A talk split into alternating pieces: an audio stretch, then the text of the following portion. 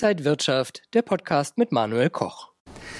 Vor einer Woche haben wir noch über die Jahresendrallye gesprochen und ob der DAX vielleicht Richtung 17.000 Punkte Marke gehen können. Jetzt müssen wir darüber reden, ob er die 15.000 Punkte Marke halten kann. Und an allem schuld ist Omikron, die neue Virusvariante.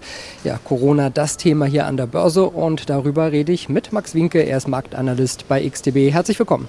Danke dir, Manuel.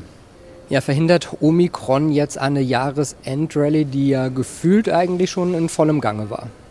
Das Virus könnte jetzt durchaus eine Endjahresrallye erschweren. Ähm, wir haben ja gesehen, dass die Virusängste wirklich an die Märkte zurückgekehrt sind.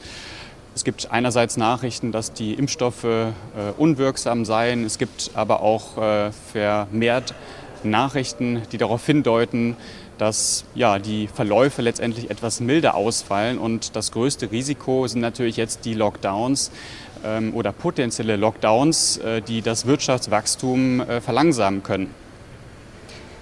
Egal was kommt, es werden sicherlich Maßnahmen kommen, die verschiedene Branchen dann in Mitleidenschaft äh, ziehen könnten. Ist das jetzt vielleicht wieder der Zeitpunkt, wo man sich Corona-Gewinner anschauen sollte, vielleicht Stay-at-Home-Aktien, vielleicht äh, Impfstoffhersteller wie BioNTech und Moderna, sollte man sowas auf dem Zettel haben? Auf dem Zettel definitiv. In dieser Woche war es aber eher so ein Hin und Her. Also die Pandemiegewinner, wie jetzt zum Beispiel in Deutschland Zalando oder auch HelloFresh, und äh, die zyklischen Werte aus der Raumfahrt oder auch Reisebranche wie Deutsche äh, Lufthansa, Fraport oder auch Airbus äh, haben letztendlich äh, in dieser Woche immer sich so ein bisschen abgewechselt mit Anstiegen und äh, Rückgängen.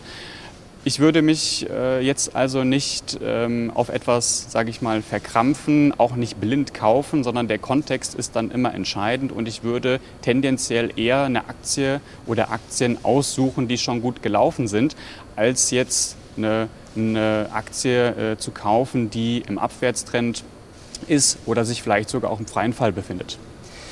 Wäre es denn möglich, wenn es jetzt dann doch wieder schlimmer kommen sollte, dass die Notenbanken erneut eingreifen, gerade auch die Fed in den USA, wo ja schon äh, Pläne da sind, vielleicht im nächsten Jahr dann die Zinsen zu erhöhen? Könnte sich das alles dann verschieben?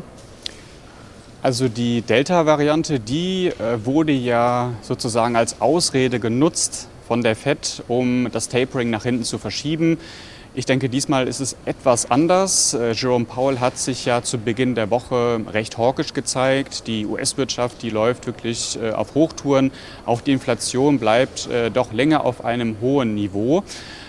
Ich persönlich mache mir da eigentlich weniger Sorgen um die Zinsanhebung, sondern vielmehr um die Überschussliquidität, die jetzt abgebaut wird. Und ich frage mich, ja, wie die Anleger jetzt reagieren. Also die Anleger verlieren nicht gerne. Man spricht ja von der Verlustaversion und äh, was bedeuten könnte, dass die Anleger das Risiko noch mal deutlich hochfahren könnten, allein um dann Verluste zu vermeiden.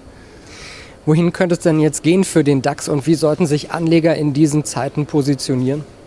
Also beim DAX ist jetzt noch äh, nichts verloren, auch was eine Endjahresrallye angeht. Ähm, aber die Luft nach unten, die wird natürlich dünner, das ist klar. Wir haben eine sehr starke Korrektur gesehen in den letzten Tagen und äh, wir notieren auch in der Nähe der 15.000er Marke und auch in der Nähe des Oktober-Tiefs bei 14.800 Punkten. Das ist für mich entscheidend. Ähm, sollten wir das durchbrechen, also nach unten, dann könnten wir deutlich stärkere Verkaufswellen sehen. Das ist aber eben nicht der Fall und ähm, man sollte also etwas flexibel bleiben, gerade wenn der Markt sich äh, solchen Marken nähert. Das heißt, schauen, dass man sage ich mal, sich auf verschiedene Szenarien vorbereitet und auf dieser Basis dann eben auch entsprechend Handelsideen generiert sagt Max Winke von XTB. Vielen Dank, dass Sie heute hier an der Frankfurter Börse waren und danke Ihnen, liebe Zuschauer, fürs Interesse. Bleiben Sie gesund und munter. Alles Gute. Und wenn euch diese Sendung gefallen hat, dann abonniert gerne den Podcast von Inside Wirtschaft und gebt uns ein Like.